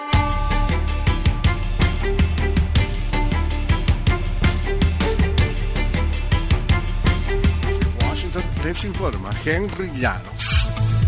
El brote de COVID-19 en Estados Unidos cruzó el sábado los 100.000 casos nuevos confirmados diarios, una marca excedida por última vez durante el incremento de infecciones antes del invierno e impulsada por la variante Delta del virus, mucho más contagiosa y bajas tasas de vacunación en el sur. Las autoridades de salud temen que los casos, hospitalizaciones y muertes sigan subiendo si más estadounidenses no se vacunan. A nivel nacional, solamente 50% de las personas están plenamente vacunadas y más del 70% de los adultos han recibido al menos una dosis. El jefe de la Dirección de Operaciones de la Patrulla Fronteriza de Estados Unidos, Manuel Padilla, dijo que en los procesos de detención de migrantes irregulares procedentes de Centroamérica y México se seguirá aplicando la normativa del título 42, actualizada por autoridades federales y también cuando la situación lo amerita. El eh, primero facilita a los oficiales que son parte del Departamento de Seguridad Nacional empujar hacia el otro lado de la frontera, en el lado mexicano, a miles de inmigrantes que son detectados cuando intentan entrar en forma irregular al país. En Venezuela, el chavismo celebró elecciones primarias para definir a sus candidatos a las elecciones regionales de noviembre. Desde Caracas nos informa Carolina Alcalde. El Partido Socialista Unido de Venezuela celebró el domingo elecciones primarias abiertas para entre los 100.975 militantes postulados definir a los candidatos que participarán en las elecciones del 21 de noviembre. El presidente Nicolás Maduro aseguró que las primarias son un ejemplo del ejercicio de la democracia participativa y protagónica y se refirió al proceso de diálogo que podría iniciar en México esta semana. Ese diálogo ya tiene un documento, tiene un documento redactado. Está en este momento debatiéndose la agenda. Hay siete títulos en la agenda que están debatiéndose. Carolina, alcalde Voz de América, Caracas. El primer ministro de Japón dio las gracias a la gente por ayudar a que el país celebrara los Juegos Olímpicos de forma segura, pese a las dificultades de la pandemia del coronavirus. Los Juegos se retrasaron un año y se celebraron bajo estrictas restricciones, señaló, pero creo que pudimos cumplir nuestra responsabilidad como país anfitrión, dijo este lunes el primer ministro Yoshihide Suga, que dio las gracias a la gente por su comprensión y cooperación. Los Juegos Olímpicos se celebraron durante 17 días, en su mayor parte sin espectadores. El Senado de Estados Unidos en pleno aprobó el proyecto de ley de reforzamiento de la adherencia de Nicaragua a las condiciones para la reforma electoral, Renacer, que entre otras cosas solicita al presidente Joe Biden que revise la participación de Managua en el Tratado de Libre Comercio entre Estados Unidos, República Dominicana y Centroamérica, DR-CAFTA. La ley busca que la diplomacia estadounidense promueva elecciones democráticas en Nicaragua, las cuales están previstas para noviembre de este año en medio de detenciones y persecución contra la oposición. El senador Bob Menéndez, presidente del Comité de Relaciones Exteriores del Senado, quien lideró la iniciativa, celebró el avance que tuvo. El Senado aprobó mi ley Renacer, dejando en claro que el juego de Daniel Ortega de encarcelar a todos los precandidatos de la oposición no funcionará. Su miedo a perder en las urnas no es excusa para desbaratar la democracia en Nicaragua, escribió Menéndez en Twitter. Por otra parte, el senador Marco Rubio aplaudió la aprobación del Senado y aseguró que el voto unánime envía un mensaje inequívoco de Estados Unidos en apoyo al pueblo nicaragüense. La iniciativa de ley avanza con rapidez. El pasado 28 de julio, el proyecto legislativo fue aprobado en el Comité de Asuntos Exteriores de la Cámara de Representantes. Tony Cano, Voz de América, Washington. Desde Washington vía satélite y para Omega Estéreo de Panamá hemos presentado Buenos Días América. Buenos días, América. Vía satélite. Desde Washington. La mejor franja informativa matutina está en los 107.3 FM de Omega Estéreo. 5.30 AM. Noticiero Omega Estéreo. Presenta los hechos nacionales e internacionales más relevantes del día. 7.30 AM. Infoanálisis. Con entrevistas y análisis con los personajes que son noticia. De 8 y 30 a 9 y 30 de la mañana. Sin rodeos. Con Álvaro Alvarado. De lunes a viernes por Omega Estéreo.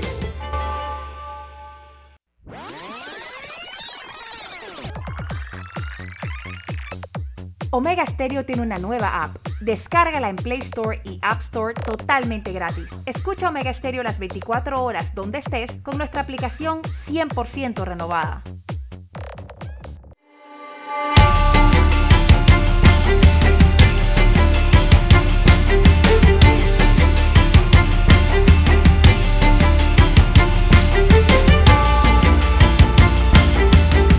Bien, seguimos. Siete, cinco minutos. Buenos días, Panamá. Están en sintonía de Omega Estéreo, cadena nacional, con su noticiero, el primero con las últimas. Un noticiero diferente para gente pensante, gente inteligente. Mi línea directa de comunicación, anótela ahí en el WhatsApp. Doble seis, catorce, catorce, cuarenta y cinco. Ahí me pueden escribir al doble seis, catorce, catorce, cuarenta y cinco. Entonces, Lara está en el Twitter. Lara, ¿cuál es su cuenta? Bien, estamos en las redes sociales, arroba César Lara R, es mi cuenta en la red social Twitter, también para Instagram es la misma cuenta, así que puede enviar sus, mensajes, sus comentarios, sus denuncias, sus fotos, denuncias, ahí esas cuentas, eso sirve de información también para el resto de los amigos oyentes, sobre todo los conductores, a manejar con mucho cuidado con estas lluvias que eh, caen sobre la República de Panamá. Bueno, me informa don Roberto de Fuerte Aguacero en Panamá Oeste, Lara que está cayendo agua, aguacero y medio por allá, por Panamá Oeste. Así que pues, eso es lo que pasa en este lugar. Ya por acá por la ciudad bajó la lluvia, déjeme mirar por la ventana, sí, apenas unas gotitas allí. Pero está oscuro y las calles están mojadas, manejar con mucho cuidado. Desde el mes de enero hasta este domingo en el país, la Autoridad de Protección al Consumidor y Defensa de la Competencia ha sancionado a 1.062 agentes económicos, es decir, a 1.062 comercios, con multas que ya suman un millón 16.546 dólares. Según la Codeco, son multas en primera instancia por incumplir eh, las diferentes normativas de protección al consumidor. Las infracciones se dieron por falta en el control de precios de productos ligados a la pandemia de la COVID-19, por no brindar los beneficios a, los jubilados, pensionados y a la tercera edad.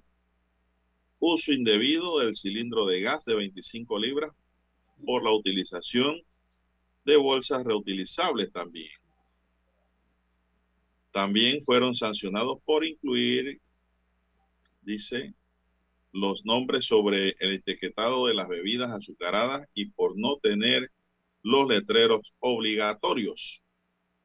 Las multas impuestas por el incumplimiento del decreto 114 de 2020 que establece el porcentaje de margen bruto máximo de la cadena de comercial, comercialización por unidad ocupan el primer lugar con un 53 0.1% del total de las aplicadas en todo el país. Esa norma regula el precio de venta y ganancias del 15% de las mascarillas desechables y del 23% en los productos antibacteriales y antimicrobiales, geles, alcoholados o antibacteriales, alcohol para uso externo, jabones antibacteriales líquidos o en barra, desinfectantes de uso doméstico, pañuelos desechables, desinfectantes en aerosol, vitamina C, guantes desechables y paños húmedos. Así que pues ya están informados y esta nota la hemos dado a conocer para que el comercio sepa de que puede ser sancionado Lara si, si incumple con las normas en materia de consumidor. Sí, sí, ¿Qué más tenemos, y- César? Y, so- y sobre todo no, no mezclar el tema, eh, que no caer en un posible abuso, como lo bien lo señala la Codeco, porque en medio de la pandemia es cierto que están, la, pandemia del COVID ha hecho subir los precios eh, de, de productos, de alimentos, de, hasta de servicios en, en algunos, en algunos rubros, ¿no? Y en otros los ha rebajado. En otros los ha rebajado, sí, exactamente pero en lo que tiene que ver con alimentos y, y, eh, el tema de insumos, eh, de materiales y, y algunos otros productos que su manufactura, por supuesto, no es dentro de Panamá, sino que hay que importar todo eso del extranjero, principalmente del Asia, que es donde se está sufriendo la mayor cantidad de precios, sobre todo para el transporte de esos productos al resto del mundo. Claro que alguien al final tiene que pagar ese precio, don Juan de Dios. Ese precio no lo va a pagar la naviera, por supuesto, ¿no? O, no lo va a regalar. Y quien lo compra tampoco va a regalar lo que está pagando de más para que le transporten todos esos productos enlatados y, y otras cosas, ¿no? Así que el hecho es no, no mezclar esto aquí los panameños, los, los comerciantes panameños sobre todo, y no caer en esas malas prácticas.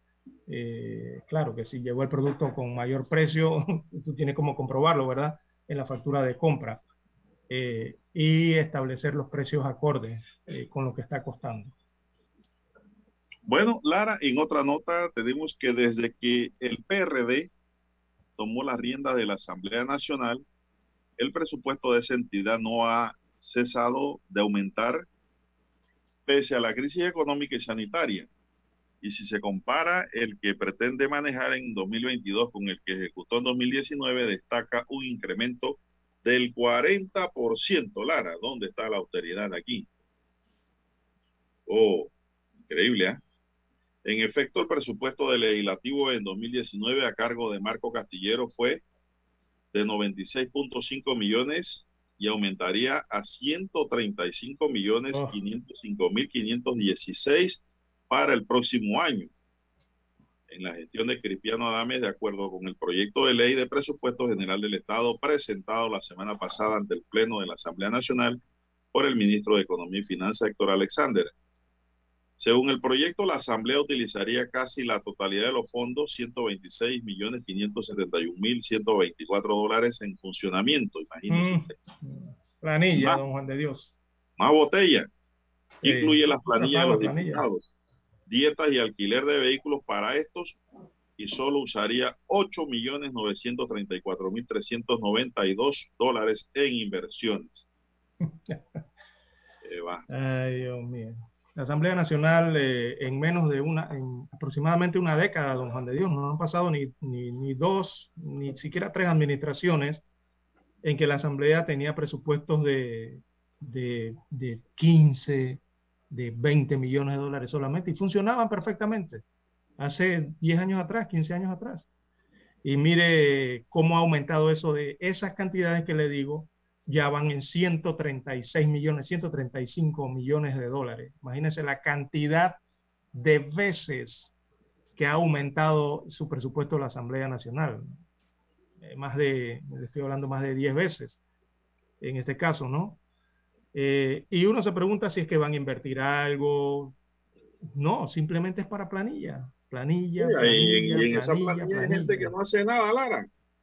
Sí, Y no hacer nada es ser botella. exacto. Eso es ser botella. No hacer, no tener funciones eh, reguladas o funciones permanentes, sino que está ahí en la planilla. pues. Eso es ser botella. Pero bueno, algún día estas cosas cambiarán, Lara. Yo Así es. recuerdo que la asamblea en el año 1990, su presupuesto de planilla para cada diputado era de 4 mil dólares, Lara, nada más. Eso le digo. Y funcionaban perfectamente. Perfectamente trabajaron esos diputados de esa época y fueron de buena calidad. ¿Y por qué le digo no, que no hay esa calidad hoy día. Exacto, no no, la la hay. ¿Y, y por qué, don Juan de Dios, le digo que funcionan perfectamente con menos presupuesto? Porque la función de la Asamblea Nacional es aprobar leyes. ¿Qué necesitas en la Asamblea Nacional? Además de pagar el agua, el luz y no sé, otras cosas allí, eh, algún personal permanente, sobre todo, ¿qué necesita? Asesores nada más para el tema de las leyes, abogados, esto que, que, que, que analizan, ¿verdad? Cada vez que se van a presentar proyectos o modificaciones a leyes actuales o derogar algunas o quién sabe. Pero no se necesita más de eso, porque cuando uno pregunta, ¿y en qué invertiste? Eh, dime, ¿construiste algún anexo nuevo? ¿Tienes instalaciones nuevas? ¿Qué? Nada, don Juan de Dios, y la asamblea sigue siendo la misma prácticamente. Sí. Entonces. ¿en qué se gastan ese dinero? Si Bueno, es la mala planificación real y hace falta cambios fundamentales en, un- en el, en el gobierno, Lara, y ojalá eso se dé en el 2024. porque la función fundamental... Aquí hay que trabajar en Panamá, Lara, con austeridad, con seriedad, con respeto al Estado, con respeto al presupuesto, con respeto a los panameños. La idea no es estar nombrando gente por ahí de que promotores culturales, deportivos y tantas cosas que son los allegados que no con la función de la asamblea. No, la idea es promover el empleo, Lara. Eh, todo aquel que quiere estar en esas planillas es una partida de vago. Porque la, la gente que produce está en la empresa privada trabajando duro. La función de la asamblea no es gastar dinero. en o sea, algunas instituciones del lo- Estado los diputados no duro. tienen función de ejecutar dinero según las leyes del país. Ellos no, e- ellos no tienen que estar gastando ni ejecutando dinero en obras ni en nada, porque no es la eso, función que establece la Constitución. eso, por eso es Entonces. El- exacto, les estamos dando más presupuesto a la asamblea eh, y en qué lo gastan realmente. En planilla, Planillas. en botella, como usted señala, don Juan de Dios. Así es, eso es así. Lamentablemente estamos viviendo en épocas críticas y con poca dignidad y poca altura, como decía Así por es. ahí don Guillermo Rodolfo Valdés. Qué poca altura. Y en verdad esto, Lara, Crisis nos de a valores. de los panameños porque allí van los endeudamientos, nos endeudan para pagar esas planillas. Y lo que generamos en pago de impuestos, allá van para pagar esa planilla. Un país así no funciona, un país así, un país podrido. Bueno, ya sabremos escoger en las próximas elecciones, Lara, y ya sabremos también ejercer nuestra democracia, que no solo es con el voto, sino también con la protesta pública, civil, Lara, y pacífica, cuando vengan en su momento. Esto no, no, esto molesta, Lara. Mire, la Corte Suprema de Justicia merece el mejor presupuesto para que haya buena administración de justicia y no la hay. No hay un buen presupuesto para el órgano judicial. Entonces se exige justicia de primera y en tiempo oportuno. Así no se puede vivir. Es Sí. un mal llamado Estado de Derecho. Es un estado de abusos. ¿Hay alguna pausa, don Dani? Son las 7.16 minutos. Vamos a la pausa y regresamos. Omega Stereo tiene una nueva app. Descárgala en Play Store y App Store totalmente gratis. Escucha Omega Stereo las 24 horas donde estés con nuestra aplicación totalmente nueva.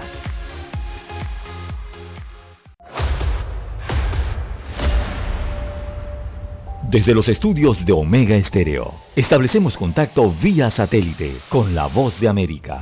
Desde Washington, presentamos el reportaje internacional.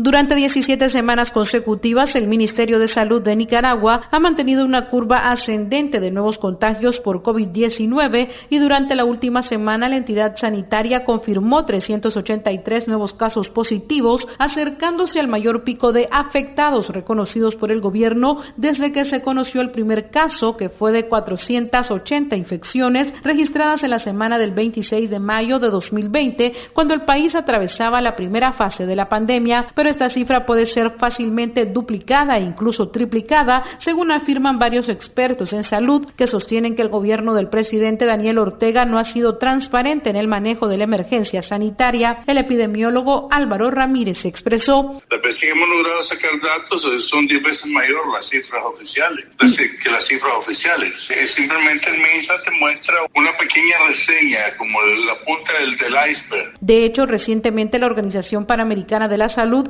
volvió a solicitar al gobierno de Nicaragua transparencia en el manejo de la pandemia y la primera dama y vicepresidenta Rosario Murillo anunció que el país contará con un segundo laboratorio nacional para tomar y procesar pruebas de PCR, un procedimiento que también ha sido centralizado por el Ministerio de Salud. la inauguración de un segundo laboratorio nacional de investigación en salud para tomar y procesar muestras, 63 millones de inversión. La presencia de las nuevas variantes del COVID-19 también suponen una preocupación añadida y la OPS ha enviado al país insumos para combatirlas. Daliano Caña, Voz de América, Nicaragua. Escucharon vía satélite desde Washington el reportaje internacional. Para anunciarse en Omega Estéreo, marque el 269-2237. Con mucho gusto le brindaremos una atención profesional y personalizada. Su publicidad en Omega Estéreo. La escucharán de costa a costa y frontera a frontera. Contáctenos 269-2237. Gracias. Problemas de tierra, accidentes graves, reclamos a aseguradoras, incumplimientos de contratos, reclamos de herencias, todo asunto civil y penal, consulte al 6614-1445. Ahora contamos con el servicio de asesoría, confección de pliegos de cargos, impugnación y defensa en materia de contrataciones públicas. 6614-1445. 7.30 AM. Infoanálisis. Con entrevistas y análisis con los personajes que son noticia. La mejor franja informativa matutina está en los 107.3 FM de Omega Estéreo. Cadena Nacional.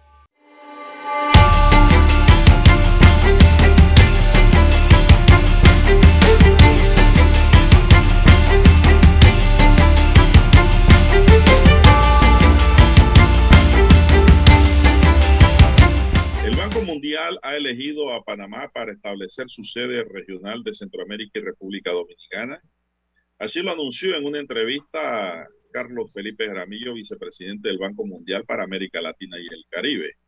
Jaramillo dijo que Panamá es un actor clave y estratégico en la región y destacó su ubicación geográfica y su conectividad con América Latina y el Caribe, lo que permitirá al banco tener una presencia más cercana a los países de la región.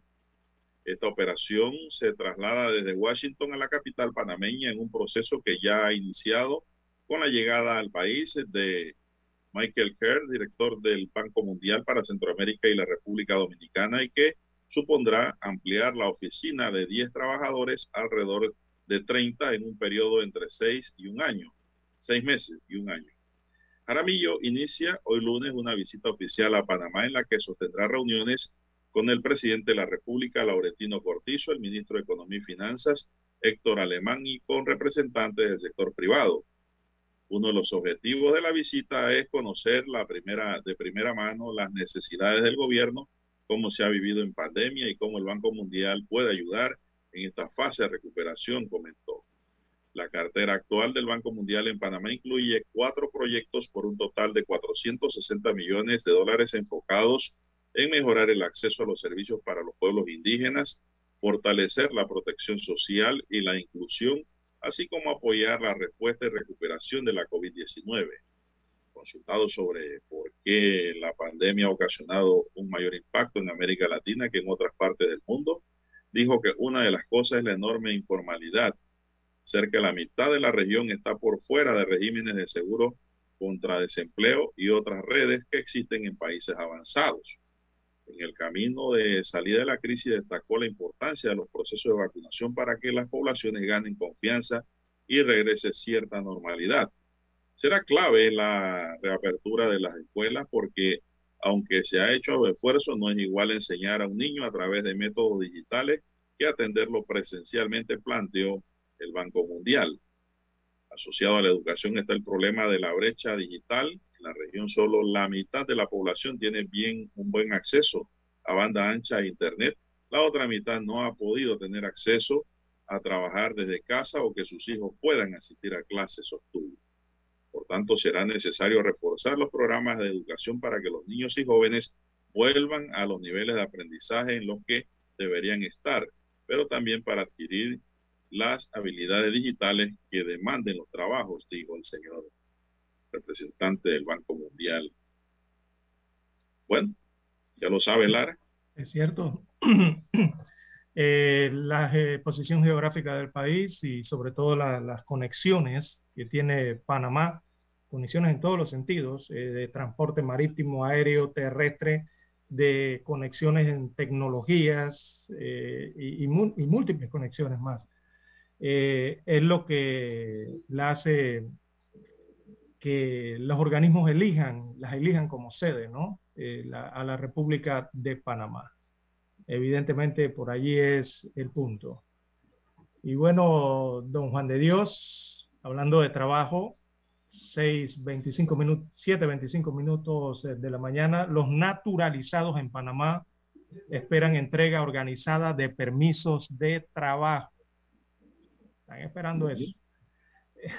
Así que la Asociación de Residentes Naturalizados de Panamá, la ARENA, como se le conoce por sus siglas, eh, están esperando esto. Eh, ellos han sugerido al Ministerio de Trabajo organizar actividades similares para la entrega de estos permisos similares a los foráneos que residen aquí en el país y que tienen más de cuatro meses en lista de espera.